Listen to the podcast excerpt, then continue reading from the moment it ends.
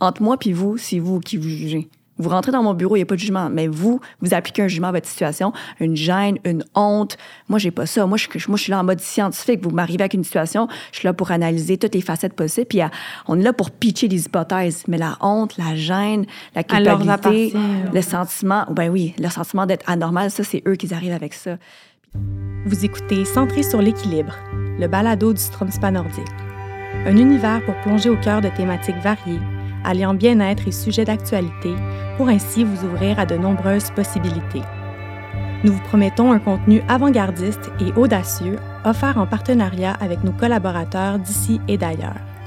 Joignez-vous à nous dans cette quête d'équilibre, un épisode à la fois.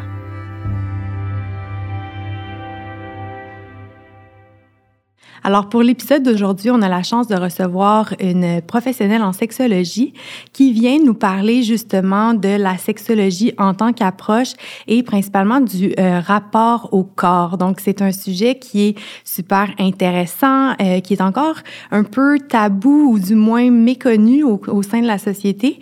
Alors, Kanka Safan, qui est euh, fondatrice du SOFA euh. Euh, merci d'avoir accepté notre invitation. Comment tu vas aujourd'hui? Je vais bien. Bon matin. Merci, Cassandre. Mais merci à vous de m'accepter puis de, de, me recevoir dans vos studios. Ben écoute, ça nous fait tellement plaisir, puis c'est une chance pour nous d'avoir euh, l'occasion de, de partager euh, sur ce sujet-là avec une professionnelle euh, comme tu l'es. Je pense qu'on va beaucoup apprendre. Les auditeurs aussi auront énormément de choses à apprendre. Peut-être d'entrée de jeu, nous parler un peu de ton parcours et ultimement dans quoi consiste ta profession? Oui, fait mon parcours est un petit peu atypique. Je suis immigrante de deuxième génération, mes parents réfugiés de guerre.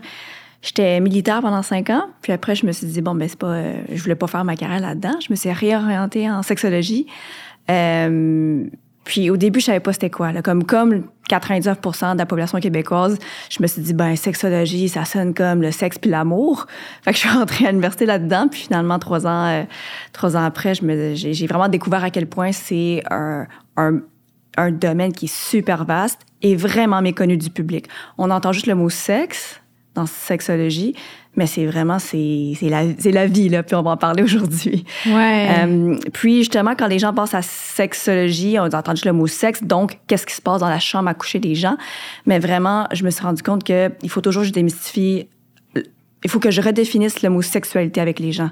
Fait que sexualité, c'est pas juste qu'est-ce qui se passe dans la chambre à coucher puis les actes sexuels, c'est vraiment la dimension euh, morale, socioculturelle, euh, biologique, euh, psycho, euh, psycho-affective, ça, ça c'est les relations et plus, plus, plus. Là. Ouais, ouais, parce que, tu sais, dans, dans le, le, comment je peux dire, la, la, conscience collective, on, quand on parle d'une sexologue ou d'un sexologue, on pense souvent à quelqu'un qui va présenter des objets sexuels, puis qui va, euh, tu sais, nous, nous faire découvrir un peu euh, comme le plaisir, puis le, ouais. ouais. ouais. C'est souvent les mêmes sujets. Les souvent, oui, ça fait partie de la sexologie. Par exemple, la prévention des Fait que là, il y en a qui m'imaginent avec une espèce de pénis en bois, puis je montre aux gens comment ça l'inclut c'est comme 5 de notre job.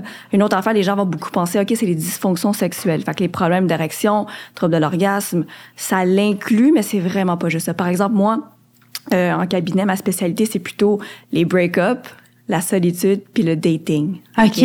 Wow. Donc, moi, moi c'est ça que j'aime vraiment faire. Il y en a d'autres que ça va être, oui, l'infertilité. Il y en a que ça va être la les, les, abus sexuels, par exemple. Euh, il y en a d'autres, ça va être plus euh, les, euh, les, pratiques, les pratiques alternatives.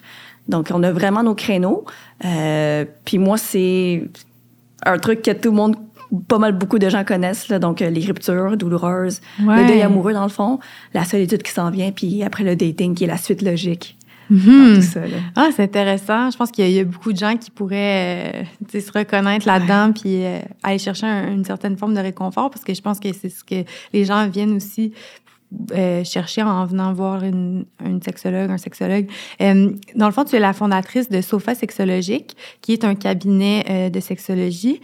Mais en quoi votre approche est différente de celle des autres? comment vous vous démarquez comme cabinet? Nous autres, on a souvent des clients qui viennent nous voir et qui disent ah, moi, j'ai déjà, j'ai déjà essayé un psy avant, puis c'était bien beau, l'écoute, puis l'empathie, mais j'ai besoin de plus. Donc, ça, c'est vraiment.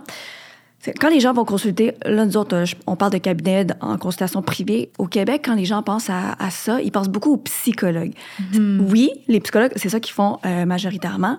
Euh, mais il y a tellement d'autres professions. Donc, euh, oui, la sexologie, travail social, psychoéducation, et les gens savent pas. Et ça, je trouve ça tellement dommage parce que c'est vraiment des... Non seulement il y a des individus différents, comme moi, j'ai ma propre personnalité, mais aussi, dépendamment des, des domaines, il va y avoir des... pas des mentalités, mais comme des, des approches différentes. Fait qu'admettons, en sexologie, on est un petit peu plus on est un peu plus euh, un côté sociologue. On est capable de voir que euh, la société a vraiment des, des, euh, un apport dans le problème individuel que les gens viennent nous voir. Une femme pourrait venir me voir puis me dire, ah, ben, mon chum, il est vraiment pas bon à parler de ses émotions. Peut-être qu'un psychologue va dire, ah, il fait de la, il alexithymique, ok, un, un terme très psychologisant. Moi, je pourrais dire, par exemple, ah ben non, c'est un gars qui a grandi dans une société où est-ce que être un gars, ça implique de pas parler de ses émotions. Ok, fait qu'une approche plus sociologique. Puis la plupart de nos clients vont dire, j'ai essayé un psy avant, puis c'est comme si je parlais à un mur. Ok, donc ça, il y a, y a, vraiment comme, il y a une approche qui pense que ben tout ce qui appartient euh, en séance, c'est le client qui doit, euh, que ça vient du client. Moi, je pense que chez nous, c'est plutôt, c'est une co-construction entre nous et le client. Donc, un peu, un peu plus un rapport égalitaire, pas totalement, puisque ça n'existe pas en consultation, mais je pense que c'est ça qui nous différencie. Puis, les gens vont dire, on est très jeune, on est très moderne, on sait c'est quoi. On sait c'est quoi Tinder, par exemple, puis se faire ghoster. Ouais. ouais, ouais j'en connais aussi qui savent c'est quoi, c'est, c'est pas euh, c'est pas le fun mais puis il y a des thérapeutes qui savent pas c'est quoi.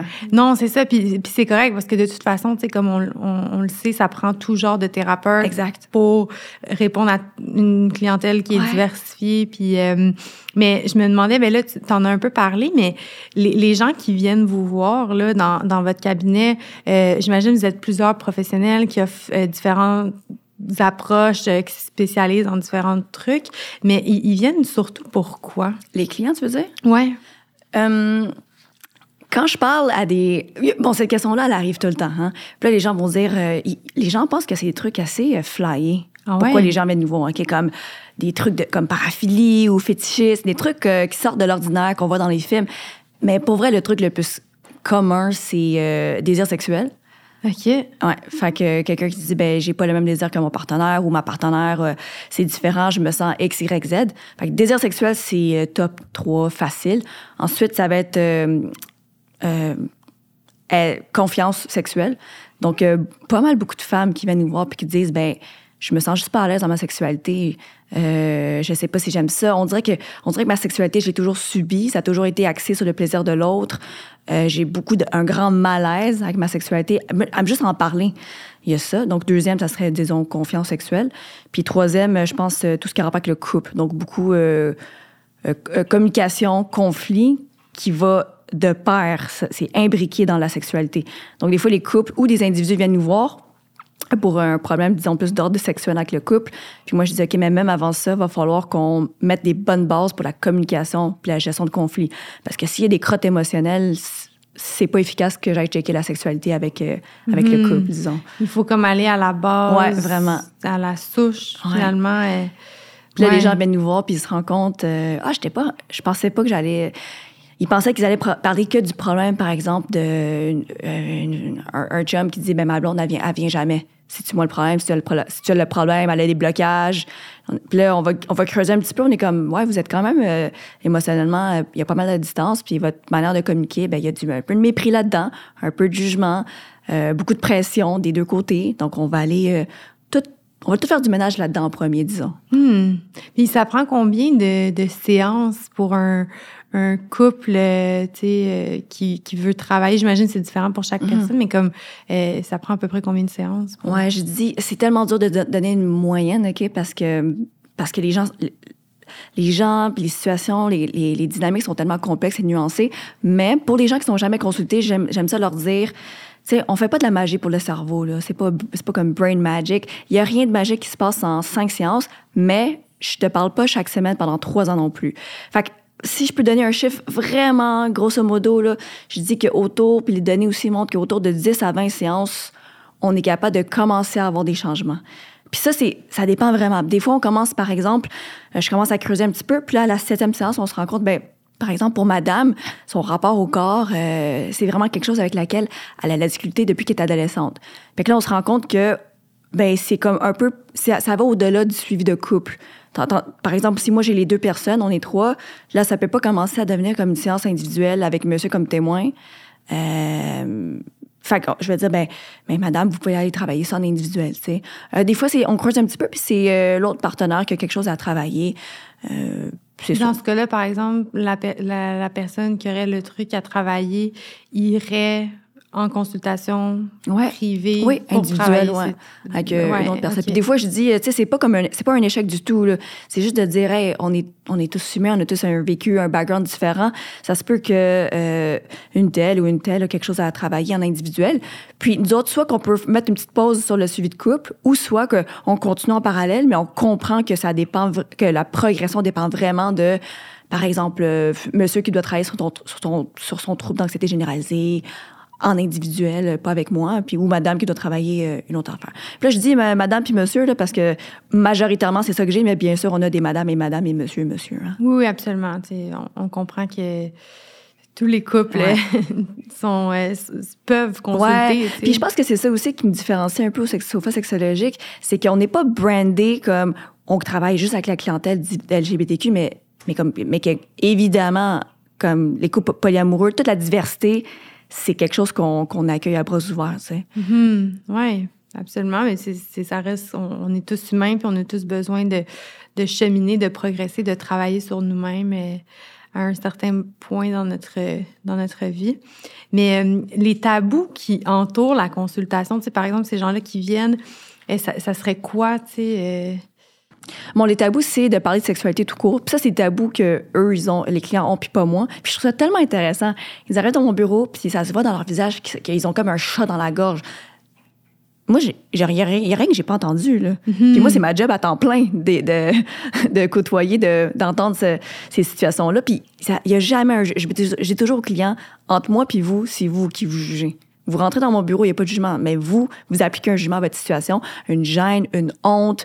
Moi, j'ai pas ça. Moi, je, moi, je suis là en mode scientifique. Vous m'arrivez avec une situation, je suis là pour analyser toutes les facettes possibles. Puis à- on est là pour pitcher des hypothèses. Mais la honte, la gêne, la culpabilité, leur le sentiment, ben oui, le sentiment d'être anormal, ça, c'est eux qui arrivent avec ça.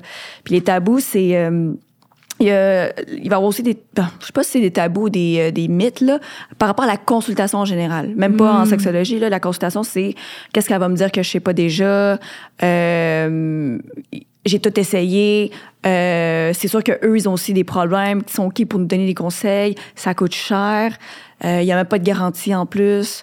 Donc ça, c'est applicable à toute la consultation, pas juste euh, sexo, là. Absolument, ouais, ouais, Donc, il y a des gens qui vont dire ça, puis moi, je dis, ben, en tout cas, c'est peut-être une autre, euh, une autre- ça va peut-être au-delà de la question, là, mais, Non, non, mais c'est super intéressant. ah, mais je trouve que quand les gens, tu sais, consulter au privé, on parle beaucoup de santé mentale, puis de consulter, c'est de plus en plus démystifié. Quand les gens disent que ça coûte cher, c'est vraiment du point de vue client. Qu'est-ce qui est dommage, c'est que du point de vue professionnel, là, on- mes deux sujets préférés, c'est l'argent puis le sexe, là, fait que je peux le dire. Euh, Quand, vous- quand les gens consultent, euh, euh, quand les gens consultent, le tarif, vous pouvez enlever 45 OK? Dans le sens que nous- moi, je touche pas 45 de... Pourquoi? Parce que je travaille autonome à la base. Fait que 15% pour les taxes, 30% en prévision des impôts, grosso modo. Puis après, on a tous des coûts fixes à payer. Là, j'ai payé un voyais à payer, tout ça, tout ça. Donc, quand on passe, les gens, il y a quelques, un faible pourcentage qui vont dire, ils sont tellement payés, ça, ils, ils prennent notre argent. Non, on est travailleur autonome. Il y a vraiment comme une partie que vous voyez pas qu'on touche même pas. OK? Donc, l'idée qu'on est avare, qu'on est là pour faire de l'argent, fait que là, ils disent, ah ben, là, ils font de l'argent s'ils règlent pas nos problèmes. Là, c'est encore plus faux. C'est un petit peu comme, euh, sais, un stéréotype sur les mécaniciens puis les dentistes. Ça, ça marche pas comme ça. C'est pas, c'est- je veux pas que tu viennes me voir toutes les semaines pendant trois ans. Non, c'est ça. Tu veux pas rendre la personne dépendante, Dépendante. à toi, puis euh, devenir comme euh, le héros de leur couple. C'est pas ça le point. Le point, c'est de les, de les rendre autonomes, puis de les, de les faire cheminer pour justement qu'ils aient plus besoin de tes services, dans le fond. Ouais, e- exactement. Puis quand je suis réaliste, je leur dis c'est en 10 puis 20 séances, pour de vrai. OK? Euh, puis, je dis pas. Euh, un autre affaire que les gens pensent aussi, c'est j'ai rien entendu. Je- euh, elle va rien me dire que j'ai rien entendu. En fait, il faut vraiment le voir comme un œil externe. Les thérapeutes, on a des thérapeutes nous aussi. Pourquoi? Parce qu'on n'a pas un œil externe. C'est comme un chirurgien qui essaie de... Il peut pas s'opérer sur lui-même. Fait que d'aller voir une thérapeute, l'idée, c'est vraiment de dire, OK, ben est-ce que j'accepte d'avoir un œil externe qui va me pitcher des hypothèses ou juste des impressions, puis c'est à moi de les accepter ou non? Tu sais, les thérapeutes, on joue pas dans la tête des gens. On est juste là pour faire émerger des affaires qui étaient déjà là à la base. Ouais. Je pense que c'est ça que les gens ont peur des fois. Ouais. Par exemple, des gens qui sont comme, je sais pas si je dois... J'ai comme envie de rompre avec mon partenaire. Mais s'ils viennent nous voir, c'est sûr que peut-être que eux, ça va leur prendre deux ans de, de faire émerger cette réflexion-là, mais d'autres, ça peut nous prendre cette séance, mettons. Mm. Parce que moi, je suis pas là à diriger les gens. Moi, je suis là à faire émerger qu'est-ce que ben, qu'est-ce qu'il y avait déjà là à la base? Oui, oui, oui. Par des reflets, par un mhm. lien de confiance. Puis j'imagine qu'il y a plein de façons de procéder pour justement que la personne ait accès plus facilement à ce qui se passe ultimement à l'intérieur d'elle-même. Oui, vraiment. Fait que c'est pas une mm. boule de cristal. Je suis pas non plus euh, là à dire quoi faire et pas quoi faire. Parce que c'est pas ma vie au final, c'est pas moi qui vis avec les conséquences. Je suis là pour aider les gens à, à faire du ménage dans leur euh, confusion, euh, dans leur confusion émotionnelle, mettons. Mm-hmm. Puis à, entendre leur propre vérité. Tu sais, des fois, on n'est pas prêt à l'entendre, mais à, à, comme se préparer à, à entendre ça. Puis, euh, ouais. Puis il y a vraiment une force à quand les gens parlent à voix haute, c'est toutes des réflexions qu'ils ont déjà eues tout seuls dans leur tête. Mm-hmm. Puis quand ils disent à voix haute, eux, ça leur permet de plus réaliser.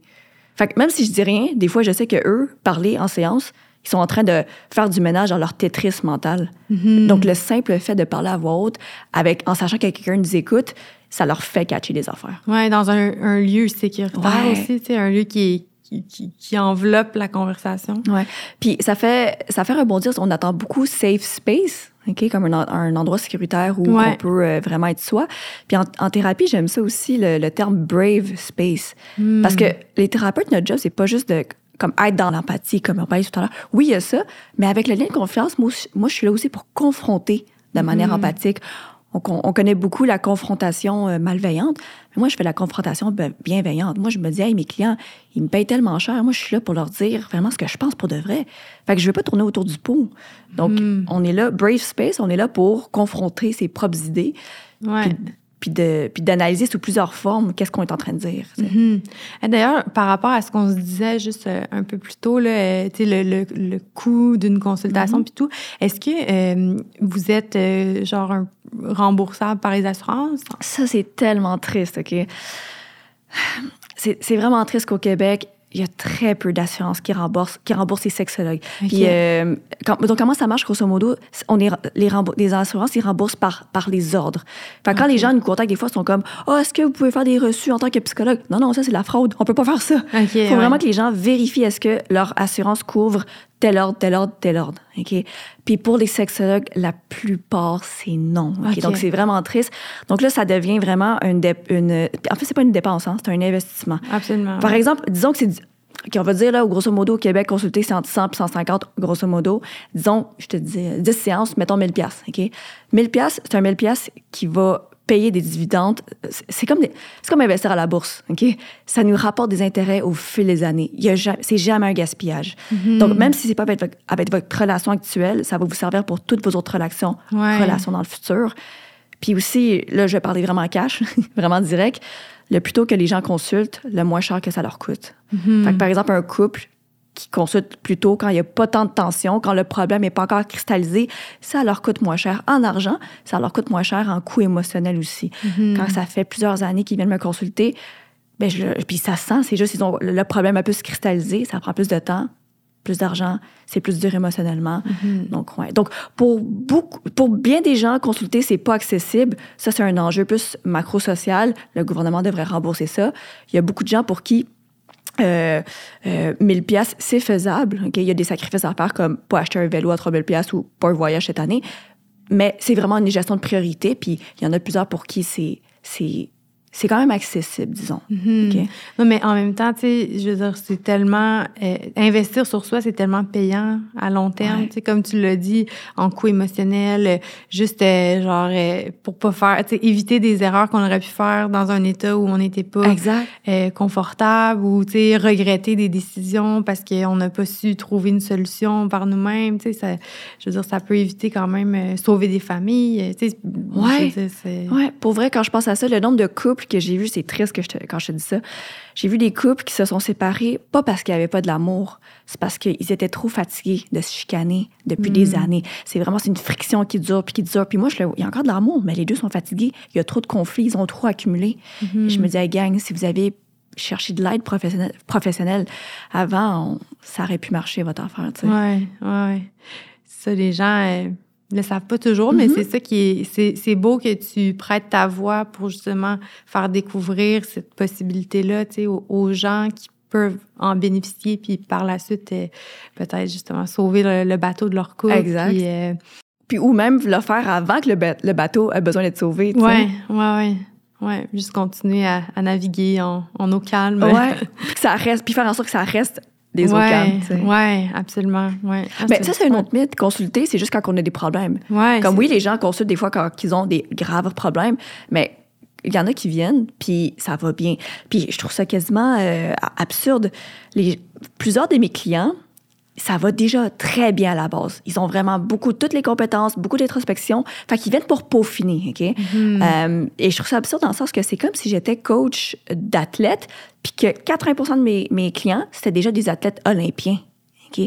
Donc, je me dis, mais consulter, puis toutes les connaissances que j'ai, ça serait tellement utile à un grand bassin de la population. Mais ceux qui viennent me voir, au final, c'est ceux qui sont beaucoup ouverts d'esprit. Mhm. Euh, puis c'est ça, c'est comme si c'était quasiment les meilleurs qui, qui venaient nous consulter. Donc, il y a quelque chose d'un peu frustrant là-dedans. C'est pour ça que je fais le podcast, c'est pour rejoindre vraiment des gens qui sont peut-être sceptiques. Ouais. c'est quoi ça? Euh, puis que ben, moi, en tant que professionnel, je, me- je trouve ça juste absurde que les gens qui viennent nous voir au final, c'est comme des Olympiens déjà. Ben, bien sûr que j'aime ça travailler avec des Olympiens, OK? Mais on- je- comme mon service puis mon expertise pourrait bénéficier tellement plus de gens. Absolument. Puis, tu sais, les gens qui sont réfractaires, c'est souvent, c'est souvent par, parce qu'ils connaissent pas euh, jusqu'où on peut aller. Ou, euh, tu sais, des fois aussi, quand tu as beaucoup de travail à faire, c'est, tu sais, t'es au pied de la montagne, puis tu te Ah, dis, exact, oh mon c'est Dieu, vrai. genre, j'ai toute la montagne à monter. Tandis que quand tu es déjà, genre, près du sommet, puis tu me ah, il me reste juste comme une petite poussée avant d'arriver au top, tu sais. Il y a comme cette, cette euh, dimension-là, des fois, qui peut être. euh, peut-être une plus grande euh, un plus grand défi pour Un- certaines ouais, personnes ouais, un push, ouais. Puis les gens qui sont au bas de la montagne, peut-être des fois, ils ont l'idée que, ben, la montagne, oui, c'est le travail d'une vie, là, s'améliorer. Mais moi, je suis pas là pour toute ta vie. Je suis pas là toutes les semaines pour toute ta vie. Souvent, là, je vais comme, euh, imagine une marionnette, puis moi, je crains que la marionnette derrière, puis après, la personne est good to go. ouais fait moi, je suis vraiment là pour une petite période de la vie des gens. Après, ils ont les outils, puis ils sont capables d'avancer dans la vie tout seuls, puis ils prennent plus rendez-vous, puis, puis that's all, puis je suis contente Mm. avec ça, tu sais. ouais Fait qu'il faut le voir de même. C'est comme un, un, un petit boost, comme dans les, les autos là, de course, là, c'est un petit boost. Puis après, ils sont capables de, de faire Ouais, leur ouais. course par eux-mêmes. Puis ils peuvent revenir si on Oui, c'est besoin ça. autre petit bout. Parce que la vie arrive, par exemple, là, ça, on, on se voit pendant quelques semaines, puis après, je leur dis, on fait un bye-bye. puis après, je leur dis, mais moi, je, je suis là, je suis disponible pour le reste de votre vie, parce que la vie arrive, par exemple, euh, peut-être qu'un jour, vous allez avoir des enfants, puis là, avoir un enfant, ça, ça vient déstabiliser un bateau pas mal, ou euh, peut-être que ta mère va avoir euh, une condition médicale, puis que tu vas devenir proche aidante, ou peut-être que ta mère va venir habiter avec vous, puis ça va comme déstabiliser le couple. Moi, je suis là euh, dans la Mhm. vie des gens. Pour accompagner les transitions. Oui, c'est ça, les transitions de vie, bien dit. Ben oui, c'est sûr, parce que la vie, je veux dire, c'est.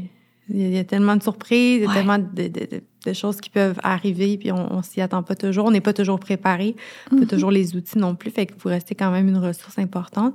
Euh, tu, euh, sais, je pense qu'on pourrait pas passer à côté de, de ton implication auprès des communautés immigrantes.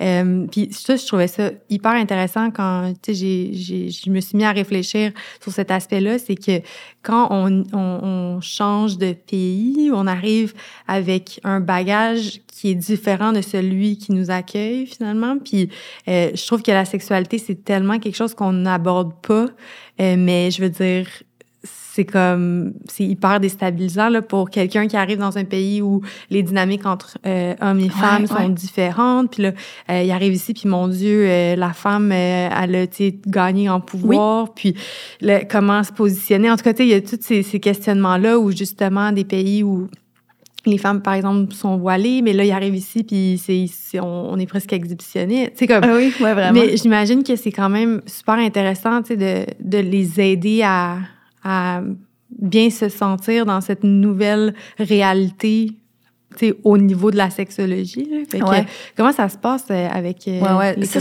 c'est euh, vraiment, je te dirais que c'est ma, c'est vraiment ma spécialité aussi, là, le créneau sexologie migration. Euh, dans ce créneau-là, je fais beaucoup des conférences, euh, surtout dans les organismes communautaires pour les nouveaux arrivants. Nouveaux arrivants, c'est ceux qui sont arrivés il y a moins de cinq ans. Puis maintenant, dans les cégeps puis les universités pour euh, les étudiants internationaux. OK. Fait qu'ils arrivent, puis moi j'arrive, il fait qu'ils arrivent au Québec, mettons là, l'Université de Laval.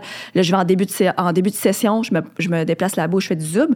Puis là, je, euh, je fais une conférence pour les étudiants internationaux. Puis on va beaucoup parler de. Fait que c'est beaucoup les codes sociaux non écrits. Hein? Hmm. Puis sur la séduction, c'est ça qui, qui les intéresse le plus. Puis ça qui, ben, moi, je trouve ça intéressant, puis eux, je trouve ça intéressant. Mais ben oui, c'est tellement intéressant. Puis pour même pour les Québécois nés, aussi, nés ici, la séduction, c'est aussi des codes sociaux non écrits. Oui. OK, fait dans, quand je donne ces conférences-là, il y a toujours du staff là, d'université qui m'écoute, qui sont qui assistent, qui sont comme, hey, c'est vraiment intéressant même pour nous. Ben oui, c'est l'est. Fait que dans les codes sociaux non écrits de la séduction, il y a tellement de choses, ben c'est ça, non écrites. OK, fait que là, par exemple, au Maghreb, ces conférences-là m'ont énormément appris à moi aussi. Ça m'a permis de réaliser que j'étais québécois sur tel point, tel point, tel point. Par exemple, euh, au Maghreb, une façon de séduire, c'est euh, quand on marche dans la rue, euh, si moi je suis une femme puis je regarde un homme dans les yeux parce qu'on croise nos regards, puis si je souris, ça veut dire que je suis intéressée. Fait que là, un homme maghrébin est arrivé ici puis disait Ah, mais moi, j'étais arrivé puis je pensais au début que, ben, que toutes les femmes m'aimaient. Mais oui, parce qu'ici, on, on regarde on sourit, on sourit à tout le monde. Hein? Fait que le jeu non écrit là-bas, c'est de juste regarder par terre en tant que femme. Hmm. Fait que lui, il est arrivé ici, puis il a comme été déboussolé parce que pendant quelques semaines, il pensait que toutes les femmes québécoises tripaient sur lui. ça voulait dire comme un go. Une autre affaire, les, par exemple, les femmes françaises ou les femmes européennes vont arriver ici, puis j'entends souvent les femmes européennes dire les Québécois sont mous. Pourquoi? Parce qu'en fait, là-bas, ils sont plus habitués à un script de séduction, un script de séduction où est-ce que euh, les hommes européens vont, eux, faire les premiers pas. OK? Donc, euh, ici au Québec, les hommes et les femmes peuvent avoir les deux rôles, autant actifs puis passifs. Euh, tandis qu'il y a dans beaucoup d'autres pays, les femmes sont plus dans le mode euh, passif puis les hommes actifs. Ouais, Donc, il y en a pour qui, puis tu sais, je dis ça, puis c'est vraiment des gens, des gens de notre âge là, qui arrivent ici, puis on se dit, ah, mais ils sont modernes, ils devraient avoir la même... c'est surtout les Français, on se dit, c'est quand même une culture qui est similaire. Mais, mais non, il y a peut-être, peut-être que la France, c'est un pays un peu plus macho, où est-ce que les femmes peut-être s'attendent, où est-ce que que l'homme va faire le premier pas, les approcher dans le bar, euh, payer la consommation, ce genre de trucs-là. Ouais. Donc, euh, je vais parler de ça. On va parler du consentement sexuel aussi. Oui, on en parle beaucoup, mais de manière plus euh, précise. Là, je, vais, je vais parler de, de ça. on va parler de l'égalité, euh, de l'égalité, l'égalité de genre. tout le monde dit, tout le monde dit, ben oui, Ken c'est sûr que les hommes et les femmes sont, sont, sont égaux puis ils méritent les mêmes affaires. Ok, mais plus précisément, par exemple, il y a beaucoup de familles, euh, de familles euh, d'Amérique du Sud, Amérique latine, qui arrivent ici puis qui vont me dire, ah, mais c'est intéressant. Toutes les papiers, toutes les lettres du gouvernement pour mon, enfant, ça va au nom de la mère. Tandis que moi, dans mon pays, j'étais habituée que tous les chèques du gouvernement ou toutes les, communications de l'école, c'est au nom du père. OK? Donc, ça, c'est un exemple concret de comment est-ce que l'égalité de genre, ça se manifeste de manière différente au Québec. Euh, donc, il va vraiment avoir des subtilités comme ça, parce que quand on demande grosso modo, quand on dit, ben oui, euh, au Québec, les femmes sont égales aux hommes, euh, les femmes peuvent gagner le même salaire, tout le monde va dire oui. ok Mais c'est là qu'ils nous donnent plus des exemples concrets qu'on se rend compte, ben ça, c'est des petits ajustements à faire au Québec. Euh, puis le message dans tout ça, c'est, dans le fond, moi, j'aide les, j'aide les personnes immigrantes pour leur intégration au Québec. Parce que quand on parle d'intégration, c'est pas juste la francisation, l'employabilité, puis le logement, ça va être aussi dans tout ce qui est les interactions sociales. Puis, puis c'est drôle à dire, mais la question la plus fréquente que j'ai dans ces conférences-là, c'est comment se faire des amis. OK? Parce qu'avant même de parler de séduction, ça, c'est des habiletés de séduction. Les habiletés de séduction, de la base, c'est les habiletés sociales de base. Donc, quand quelqu'un est vraiment stressé, puis là, ça, c'est valable, même pour les Québécois nés ici, là, si ça nous stresse de séduire quelqu'un, ben, faudrait qu'on pratique nos skills sociales, de parler à des gens, puis de se faire des amis, gars et filles en général. OK? en séance, quand les gens me disent, ouais, le dater, là, ça me stresse, là, parler à des inconnus, je suis comme, OK, ben, commence à parler des inconnus, pas dans un contexte de dating de quelqu'un qui t'intéresse, mais parle à des inconnus tout court. Puis là, je leur donne des exercices d'exposition, comme mettons, de d'exposition graduelle, là, je veux dire. Fait qu'au lieu de, de se pitcher dans l'eau froide, ben, il faut que tu trempes ton pied un petit peu, petit peu. Faut que tu aies parlé à des inconnus tout court. Mm-hmm. Comme trouve-toi des prétextes pour demander des affaires.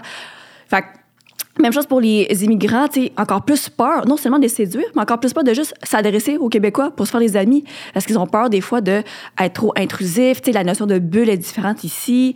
Euh, puis ils veulent pas être intrusifs parce qu'il y a dans d'autres pays où est-ce qu'ils disent, ben moi, euh, en Colombie, je serais arrivé ici, euh, j'aurais connu, j'aurais connu tous les, gens dans mon bloc appartement puis tous mes collègues de travail. Tandis qu'au Québec, je suis arrivée à mon travail puis ils m'ont dit, ah oui, oui, Cassandre, on ira prendre un café. Mais finalement, le, café, l'invitation est jamais venue. Puis c'est vrai, parce qu'au Québec, on dit ça des fois. On ira prendre un café, on ira prendre un verre, mais c'est pas un vrai plan. Non. C'est ça. Mais comme ça, c'est vraiment. Il faut le savoir que c'est pas un vrai plan, c'est une façon de parler. Mais c'est vrai que ça doit créer comme une attente. Une confusion pour certaines personnes que pour qui que ben, je m'attendais vraiment à aller prendre un café avec cette personne-là. Ou après, il y en a qui se demandent est-ce que c'était faux? Est-ce que j'ai fait quelque chose pour que la personne avait pu m'inviter finalement? Je suis comme non, non, non. Au Québec, c'est juste qu'on parle de même. OK? Fait que moi, je suis comme une espèce d'interprète entre. Tu sais, parce que je suis née au Québec, mais je suis quand même immigrante de deuxième génération. Fait que je suis capable de voir des, des lentilles différentes, disons. Ah oui, c'est des choses qu'on pense pas. Hein? On, La sexologie, c'est beaucoup ça. C'est beaucoup des choses que les gens pensent pas. Puis ils sont comme Ah, je savais pas que tu faisais ça en sexologie. Oui, c'est euh... hyper intéressant. Puis ça doit être tellement aidant pour eux. Puis tu sais, c'est J'imagine que c'est pas comme parmi leurs priorités parce que bon, ils ont tellement d'autres choses à, à, gérer en arrivant, tu sais, comme tu dis, la francisation, tout ça, les, les exigences gouvernementales, mais ça, ça doit beaucoup les aider comme juste dans leurs interactions puis leur sentiment d'appartenance au, au pays d'accueil. Ben, ben, ben, oui, vraiment. Vraiment. Puis je dirais que quand ils ont euh, réglé euh, francisation, employabilité, puis tout ça, ça devrait être la deuxième étape, là, de comme juste commence. Parce que, en fait, c'est quoi l'intégration? C'est-tu juste quelqu'un qui parle français puis qui a un job? Mais non, c'est quelqu'un qui est quand même bien intégré dans sa communauté. Oui, parce qu'ils peuvent quand même, tu sais, même en ayant une job, même en parlant français, ils peuvent quand même se sentir super exclus de la société parce que, tu sais, oui, euh, il y a un un attache, mais il n'y a pas, il y a pas comme, je sais pas comment expliquer, mais il y a pas comme. C'est pas comme imbriqué dans le social. C'est ça. que moi je veux aider parce que tu sais, mes parents sont arrivés il y a 40 ans, puis moi je me suis bien, ben eux se sont super bien intégrés, puis moi j'en suis la preuve aussi. Puis je me dis mais les gens que j'aide, c'est mes parents. Comme mm-hmm. mes parents sont arrivés il y a 40 ans, ils savaient ça savait pas grand chose. Fait que moi, je veux comme, on dirait, juste aider la prochaine génération de Québécois, en fait. C'est eux, comme, là, je dis nouveau arrivant, mais. Puis même le mot immigrant, j'aime pas ça parce qu'immigrant, c'est comme si c'était. Le temps de verbe, c'est continuel. Pourquoi on dit pas immigrer? T'es immigré, genre, c'est fait. L'acte d'immigrer est déjà est déjà passé. Est-ce que c'est clair ce que je dis par rapport au temps de verbe? Tu sais, le mot immigrant puis immigrer. Un immigrant, c'est comme tu le fais encore, tu es encore en train d'immigrer. Mais un immigré, c'est quelqu'un qui s'est déplacé tout court. Fait que moi, je mm-hmm. me dis, ben, quand je travaille avec des nouveaux arrivants ou juste des immigrants en général, euh, c'est comme si j'aidais mes parents à s'intégrer. Mmh, ouais, ouais, ouais, non, c'est super euh, intéressant. Puis, qu'est-ce que, hum, qu'est-ce que, qui t'a amené justement à vouloir travailler avec cette, euh, cette population-là? Ben, c'est, ben, c'est sûr que c'est à cause de, de, de, moi en étant québécoise euh, cambodgienne, tu sais. Euh, puis en voyant que les gens en sexologie, c'est, euh, beaucoup des, euh, des femmes blanches francophones. Mm. puis je me dis, ben, OK, si mon père, il voudrait consulter, il irait probablement, je veux dire, il sentirait peut-être pas à l'aise d'aller voir Monique, 55 ans, à Pointe-aux-Trembles à Montréal. sais. Peut-être qu'il sentirait plus à l'aise d'aller voir quelqu'un qui, aussi, qui fait aussi partie de la diversité culturelle. Donc, je voyais que les gens en sexologie, ils se spécialisaient pas beaucoup avec les immigrants.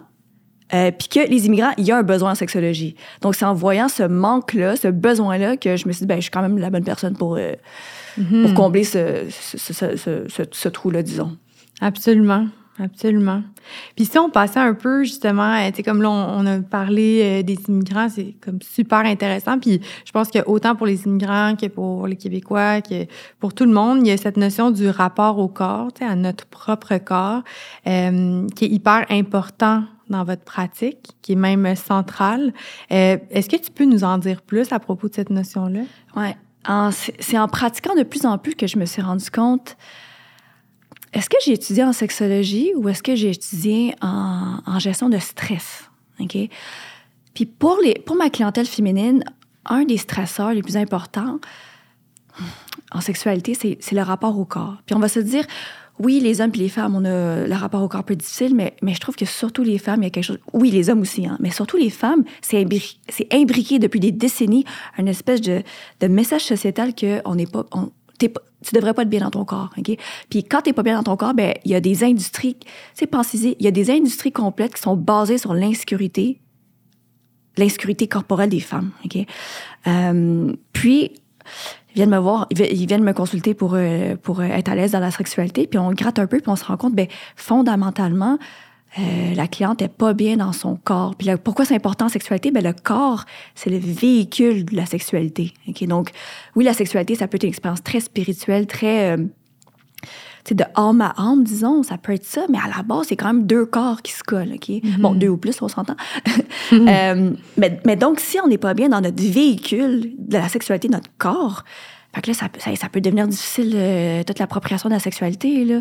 Comment, comment on, on sait qu'on n'est pas bien dans notre corps? Tu sais, je veux dire, c'est, c'est quand même euh, abstrait un peu, là. Tu sais, comment je peux dire, ah, moi, je suis pas bien dans mon corps? Est-ce que c'est parce que je le trouve pas beau, mon Mhm. corps, ou est-ce que c'est c'est un sentiment genre de, de mal-être? Comment ça se traduit chez une personne? Dépendamment du niveau de conscience de la personne, ça peut être euh, aussi petit que euh, euh, j'aime pas ça me regarder dans le miroir. Ça peut être aussi gros que viscéralement, je le sais que je j'aime pas mon corps. ok? Euh, concrètement, des exemples que j'ai eus, c'est euh, euh, je fais toujours l'amour dans le noir. Ok? Ou je porte un chandail. Ou j'aime pas être dans telle position parce qu'on va voir mes bourrelets ou, ou mes. mes c'est quoi stretch marks en, en Mes- français? mes Euh, vergetures. vergetures. Ouais, les vergetures. Ça va être. J'ai pas de miroir. Euh, Plein pied. plein pied chez nous parce que j'aime pas me voir. Il y, y en a qui vont me dire, ben je j'aime juste pas voir mon reflet dans le miroir. OK? Donc, ça peut être beaucoup ça. Ou bien, euh, ben, mes photos, je vais souvent les modifier dans une Mm. application sur Photoshop. euh, je suis juste. Ouais. Donc, tout ce qui a rapport avec ben, la vision de soi. Hmm. Euh, ça, c'est des indices. Des in- Ah, une autre affaire, il y en a que- qui vont dire, ben, quand je prends ma douche, moi, juste mettre de la crème hydratante sur mon corps, ben, ben j'aime pas ça. Parce qu'il faut que je, je touche mes peaux. Euh, je touche ma peau, je touche euh, ma peau que j'aime pas, ou, euh, ou mes poignées d'amour, ou euh, telle partie de mon corps et tout ça. Hmm. Ou bien euh, juste le fait de prendre, prendre un miroir puis de regarder ses parties génitales. Il y en a pour qui c'est non, non, non, tu sais. Mhm. Donc, il y a vraiment un gros... hey, même jugement, c'est même pas un moi, c'est fort. Il y en a que c'est un dégoût, tu sais. Ah ouais. Ouais. Puis ça, c'est... Quand que je me rends compte de ça, je suis comme, faut qu'on travaille ça, c'est la base. Ouais, ouais. C'est la base, puis tu mérites, c'est ton corps. Comment, si t'es pas bien dans ton corps, comment est-ce qu'on peut aspirer à une véritable estime de soi profonde, tu sais? Ouais, ouais, parce que ton corps, c'est ton temple, ton véhicule. et- Ouais. Ouais. Puis tu en parlant tout à l'heure de comment est-ce que la sexologie, moi j'ai une approche aussi sociologique, je me dis, hey, on vit dans une société où est-ce que, on va dire, euh, je sais pas, là, 50 et plus de la population sont pas bien dans leur corps. Comment est-ce qu'on veut que ces personnes-là puissent thrive dans, dans la vie? Je sais pas comment dire thrive, mais genre, comment est-ce qu'on peut penser que ces personnes vont vraiment prendre la place puis occuper l'espace qu'elles méritent dans, dans le monde, tu sais? Je- Mm. je- ça vient vraiment me chercher. Puis aussi, quand je pense à toutes les industries qui sont basées sur l'insécurité corporelle puis Mhm. le manque d'estime de soi. Puis on dirait qu'il y en a de plus en plus. Tu sais, genre des. des euh, tu sais, l'offre en esthétique ou en médico-esthétique pour euh, faire Ouais. fondre la graisse avec des Ouais. technologies. Puis ça, tu sais, c'est. Genre, ça répond à une demande, mais c'est une demande qui, à la base, tu vient d'un, justement, d'un, problème de rapport au corps. Puis. C'est comme, finalement, c'est- on, on traite pas le problème réellement, on l'alimente en- Exact. avec ces industries-là. Vraiment, vraiment. Puis ça, ça me choque. Ouais, puis c'est sûr qu'il faut pas négliger justement comme peut-être certains certains corps c'est lié à la santé, tu sais, c'est puis c'est correct, Ouais, c'est normal, ouais, mais ouais, sinon la diversité corporelle de, devrait être encouragée puis euh, c'est- célébrée même là. Oui, exact. Puis c'est sûr qu'on a encore un gros déconditionnement social à faire par rapport à tous les messages euh, euh, qu'on a sur euh, les standards de beauté. Ouais, ouais. Fait que même si on est de plus en plus dans euh, euh, accepter tous les types de corps et tout ça, oui, mais pas encore totalement. Il y a tellement, il y a, il y a tellement de travail à faire. On approche de la fin, mais euh, justement pour ces personnes qui auraient des difficultés là, au niveau de leur rapport avec leur corps, qu'est-ce que tu pourrais leur dire pour se réapproprier un peu ce- cette image positive? euh? Ouais. Deux choses que, que je conseille, ça va être la pratique du yoga puis de la massothérapie. OK? Mm. Euh, tout seul ou en groupe ou, euh, ou, peu importe. La- le yoga, c'est encore avec le corps. hein. on va se dire, des fois, il y a, y y beaucoup de gens qui vont dire je veux pas y aller. C'est toutes des femmes vraiment minces, habillées en, en, en Lululemon, puis en legging, puis on voit tout, puis je me sens juste pas bien. OK? Puis il fait chaud, fait que là, des fois, on est. Fait que de se rendre compte que c'est un lieu sans jugement, mais que nous, on doit arriver au studio de yoga sans jugement. Jugement des autres, puis ju- notre jugement. OK? Ouais.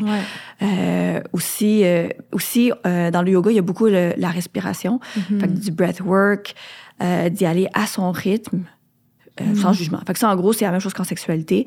Beaucoup de douceur envers nous-mêmes. Hein. Puis la massothérapie, euh, c'est quelque chose que je conseille aussi parce que c'est le, le toucher, tout simplement. Fait avant même de parler de sexualité, des fois, on va apprivoiser la sensualité, donc les cinq sens. Il y en a pour qui juste se faire toucher de manière bienveillante, que ce soit avec un partenaire ou par euh, un- une professionnelle, c'est tough. Il y a comme une espèce de... Il y a des personnes qui ont comme une réaction quasiment instantanée à se faire toucher, Mm. puis de se dire... Fait que là, je suis comme, OK, mais toi, recevoir, c'est quoi ton rapport à... Donner puis recevoir, il y a des gens qui c'est vraiment des givers. Ils donnent, ils donnent, ils sont capables de donner de l'amour sous toutes les formes, mais recevoir, c'est plus tough. Fait que moi, des fois, là, à mes amis, je leur force, là, je leur donne des, des cartes cadeaux pour euh, un massage parce qu'eux sont pas capables de s'offrir le- ce temps-là, s'offrir ce cadeau-là, puis s'offrir ce, ce toucher-là. ok? Puis le toucher, c'est tellement important. Euh, autant pour la personne qui masse que la personne qui reçoit, ça va libérer l'ocytocine, qui est, qui est une hormone qui va nous faire sentir bien, ok? puis qui va aider au, rappro- au rapprochement euh, quand il y a une relation sexuelle. Donc, le toucher, il y a... Il n'y a, y a pas de downside au toucher. Il n'y a pas de. Il y a, il y a pas de. Il n'y a que des bienfaits au toucher, en fait. ok? Un toucher bienveillant. Là, un toucher bienveillant. Dans un bon contexte, là, bien sûr. hein. Mhm. Donc, euh, ces deux affaires-là, puis je le dis, hein, c'est une pratique. Donc, autant la méditation pleine conscience, c'est une pratique. Mhm. euh, le, le- le toucher, c'est une pratique parce que juste une fois, c'est fun, là, mais il faut que ça, faut que ça soit répété. Hein. Oui, absolument. Mais Fait le yoga, tu sais, moi, j'enseigne le yoga. Ah, good. le, tu sais, c'est- c'est- je le dis souvent aux gens, c'est un rendez-vous avec vous-même. Puis plus Ah, vous le faites, dit. Plus vous peaufinez votre. Tu sais, c'est ce que j'aime du yoga, c'est vraiment l'union, tu sais, l'union entre le corps et l'esprit, euh, puis ben, en fait tous les corps qu'on a. Ouais. Fait que justement euh, de rallier sa conscience à son corps, c'est comme c'est tellement bien fait. Mais comme tu dis, c'est un rendez-vous. Ben comme tu dis, c'est de la pratique. Tu sais, puis la pratique, c'est d'être au rendez-vous Ouais. semaine après Ouais. semaine euh, pour voir les- le progrès. Le progrès. Hey, Ouais. le nombre de gens qui me disent Ah, j'ai essayé de méditer, ça marche pas pour moi. Je suis comme, t'as essayé combien de fois Une fois, c'est sûr que. C'est sûr que, tu sais, falloir- c'est une pratique, c'est quelque chose qui se cultive. Euh, puis de pas abandonner. Là, tu sais, moi, moi aussi, là, ça fait des années que c'est quelque chose que je pratique et je cultive. Puis c'est pas vrai que je suis. C'est pas vrai que je suis assise à mon rendez-vous toutes les semaines. Là. Mhm. Donc, euh, Ouais. je sais que c'est une difficulté. Ben même moi, tu sais, Ouais. j'ai de la prof, difficulté à. Oui, oui, puis tu sais, j'ai de la difficulté à, à être moi-même au rendez-vous parce que bon, ben on est pris dans La vie, ouais. la vie puis tout ça. Mais tu sais, quand on, on se rappelle de ce que ça nous a fait comme bienfait à un certain moment dans notre vie, on peut toujours y retourner. Tu sais, c'est c'est ça aussi, c'est de pas être, de pas se culpabiliser parce qu'on on arrête quelque chose ou quoi que ce soit. Moi, je dis toujours, ça se peut que dans la vie on fasse trois pas vers l'avant, on en fasse deux. Vers l'arrière. Mais si on réengage un pas vers l'avant, on va finir par continuer d'avancer, tu sais. Puis c'est correct de le faire à un rythme qui est euh, le nôtre, là, Ouais. Puis ça, on le dit, mais les gens, les gens sont capables de le dire, mais ils sont pas capables de l'appliquer. Ils sont Mhm. capables de dire, ah oui, euh, on y va à notre rythme. Puis après, ils se sentent mal parce qu'ils sont pas, parce qu'ils voient pas des, ils ont pas vu des progrès qu'ils voulaient voir en, en deux semaines. Je suis comme, ben oui, euh, Ouais. ça fait 30 ans t'es comme ça, qu'est-ce qui se passe qui va arriver en deux semaines? Calme-toi, sais, sois doux envers toi-même. Oui, ouais, il y a rien, il y a rien de. Ben, En fait, moi, ce que, ce que je trouve dans la, dans la vie, puis on, on peut conclure là-dessus, là, c'est que peu importe ce qu'on fait, euh, plus on le fait bien, on le fait souvent, tu sais, plus on va aller chercher les bienfaits, les bénéfices, tu sais, comme si quelqu'un est vraiment engagé dans sa thérapie en sexologie, puis le fait vraiment jusqu'au bout, puis, puis fait les devoirs, puis tout ça, tu sais, ben, plus on a de chance de voir les résultats, mais si on fait les choses à reculons, à moitié, à, à, à tort ou à travers, tu sais, c'est c'est sûr qu'on n'avancera pas comme à, à plus grande vitesse. Puis, en tout cas, je souhaite aux gens de s'engager dans, des thérapies s'ils en ressentent le besoin. Puis, est-ce que de ton côté, il y avait quelque chose que tu avais envie de partager euh, aux auditeurs en terminant? Je pense que si j'ai un message euh, que je veux souligner aujourd'hui dans le podcast, euh, je pense que c'est le mot attitude. J'aimerais ça que les auditeurs, ils écoutent cet épisode en se disant Ah, mais OK, c'est, ça a semé une, ça a semé une graine. mais J'ai une attitude d'ouverture, de curiosité, autant envers la sexologie, puis pas juste consulter, hein, parce que là, nous autres, on parle de thérapie euh, du parler, mettons, mais il y a d'autres formes de thérapie, la thérapie manuelle ou la thérapie. Là, je connais plus les termes en anglais, mais je veux que les gens soient ouverts d'esprit d'investir en eux-mêmes. Peu Mhm. importe la forme que ça prend, mais je veux que les gens comprennent qu'ils méritent, puis que leur vie, c'est pas juste de travailler puis d'être au service des autres. Les gens, c'est tellement des bons parents, des bons maris, des bons employés. Ouais, mais vous, vous envers vous-même. Mhm. J'aime le mot que tu as dit, être au rendez-vous. Les gens, les gens sont tellement rapides à s'oublier eux-mêmes puis à pas Ouais. se voir comme étant une priorité. Mais leur corps, leur esprit, leur sexualité, leur relation, c'est une priorité. Ça devrait être une priorité, en fait. Absolument. Puis pour vivre une vie satisfaisante, puis, euh, puis être sur le chemin euh, du bonheur. Du bien-être Du holistique, ouais, ouais, vraiment. ouais, absolument. Mais merci beaucoup, Kanika. C'était super intéressant. Je pense que ça va donner envie aux gens de, de découvrir euh, les services de la sexologie, d'en profiter aussi. Alors, en terminant, c'est le sofa sexologique. Vous êtes sur le plateau Mont-Royal et que si jamais les gens sont intéressés à en savoir plus, là, ils pourront aller vous chercher sur Internet. Oui, ben merci. Merci à toi, Cassandre. Bonne fin de journée. C'est ce qui conclut l'épisode d'aujourd'hui. On espère que vous avez apprécié la discussion. Si le contenu vous a plu, on vous invite à partager l'épisode et à laisser un avis sur la plateforme de votre choix. Vous pouvez également nous suivre sur nos réseaux sociaux et sur notre site internet au stromspa.com. En vous abonnant à notre infolette, soyez certain de ne rien manquer. Merci pour votre précieuse écoute et au plaisir de vous retrouver lors du prochain épisode. À bientôt!